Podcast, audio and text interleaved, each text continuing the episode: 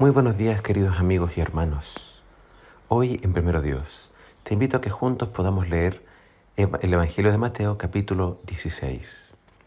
Dice así la palabra del Señor. Cierto día los fariseos y saduceos se acercaron a Jesús para ponerlo a prueba, exigiéndole que les mostrara una señal milagrosa del cielo para demostrar su autoridad. Él respondió, Ustedes conocen el dicho, si el cielo está rojo por la noche, mañana habrá, buen clima.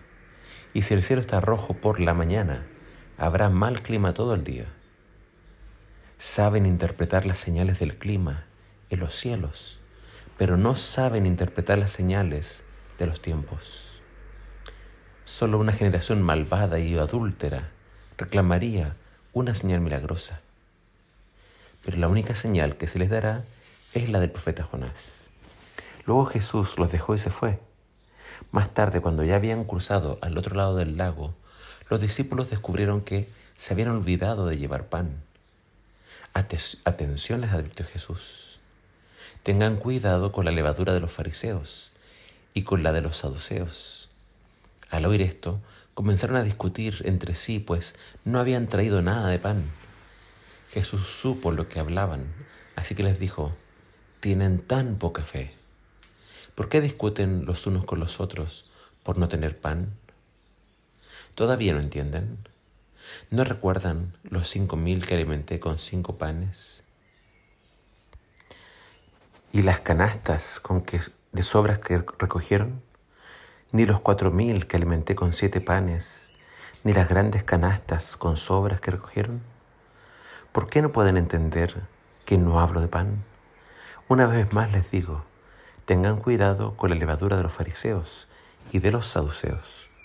Entonces al fin comprendieron que no les hablaba de la levadura del pan, sino de las enseñanzas engañosas de los fariseos y de los saduceos.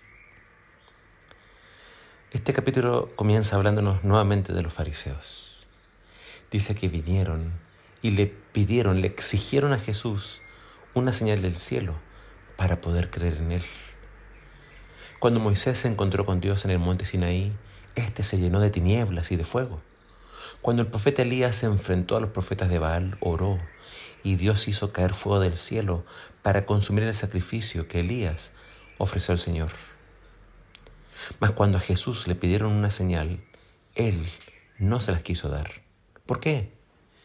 Porque no la pedían con fe. Jesús ya había hecho bastantes milagros. ¿Qué más pruebas necesitaban? Ellos podían interpretar las señales del clima, pero no podían interpretar los tiempos proféticos en los cuales estaban viviendo. Dios, mediante el profeta Daniel, ya les había anunciado exactamente la fecha de cuándo debía aparecer el Mesías, ahí en las, profecías de las 70 semanas. Pero a los fariseos no había profecía que los pudiera convencer de que Jesús fuera el Mesías. Su petición de una señal para poder creer era una farsa. Y el Señor se negó a proveer ese tipo de señal. Más bien les dijo que recibirían la señal de Jonás. Es decir, así como Jonás estuvo en lo más profundo del mar, en el vientre del gran, pez, y después resucitó de entre los muertos, así Jesús estaría en el fondo de la tierra, moriría, mas al tercer día resucitaría. En base a esto Jesús le advirtió a sus seguidores que tuviesen cuidado con la levadura de los fariseos. ¿Qué es la levadura de los fariseos? Son sus falsas enseñanzas, son sus actitudes. Jesús ya había usado la parábola de la levadura para hablar del reino de Dios, la levadura tiene la propiedad de transformar la masa, hacerla crecer. Eso hace el reino de Dios en nuestra vida. Pero aquí Jesús usa la ilustración de otra manera. Así como el culto a Dios se podía expandir y crecer, también el engaño y la hipocresía. El libro de Hechos nos relata cómo muchos judíos se hicieron creyentes, pero después eh, empezaron a predicar que también tenían que circuncidarse los gentiles. estaban entonces enseñando algo que nadie les había pedido que enseñaran. Entonces la iglesia se juntó y decidió votar en contra de esta práctica de circuncidar a los extranjeros, a los nuevos creyentes. La iglesia se opuso a tal enseñanza. Pero la influencia de estos maestros, de estas personas, nunca desapareció. Por las iglesias iban muchos predicadores itinerantes, trastornando la fe de muchos. Hasta el apóstol Pedro y Bernabé se dejaron llevar en cierta ocasión por este tipo de levadura.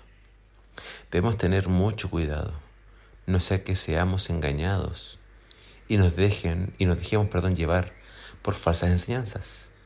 Jesús viene pronto. Falta poco para su regreso.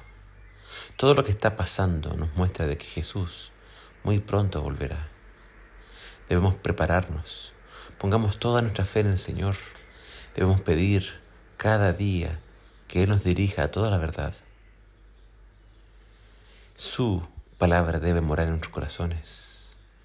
Solo así estaremos seguros, con fe y con oración y con estudio de su palabra. Que el Señor te bendiga.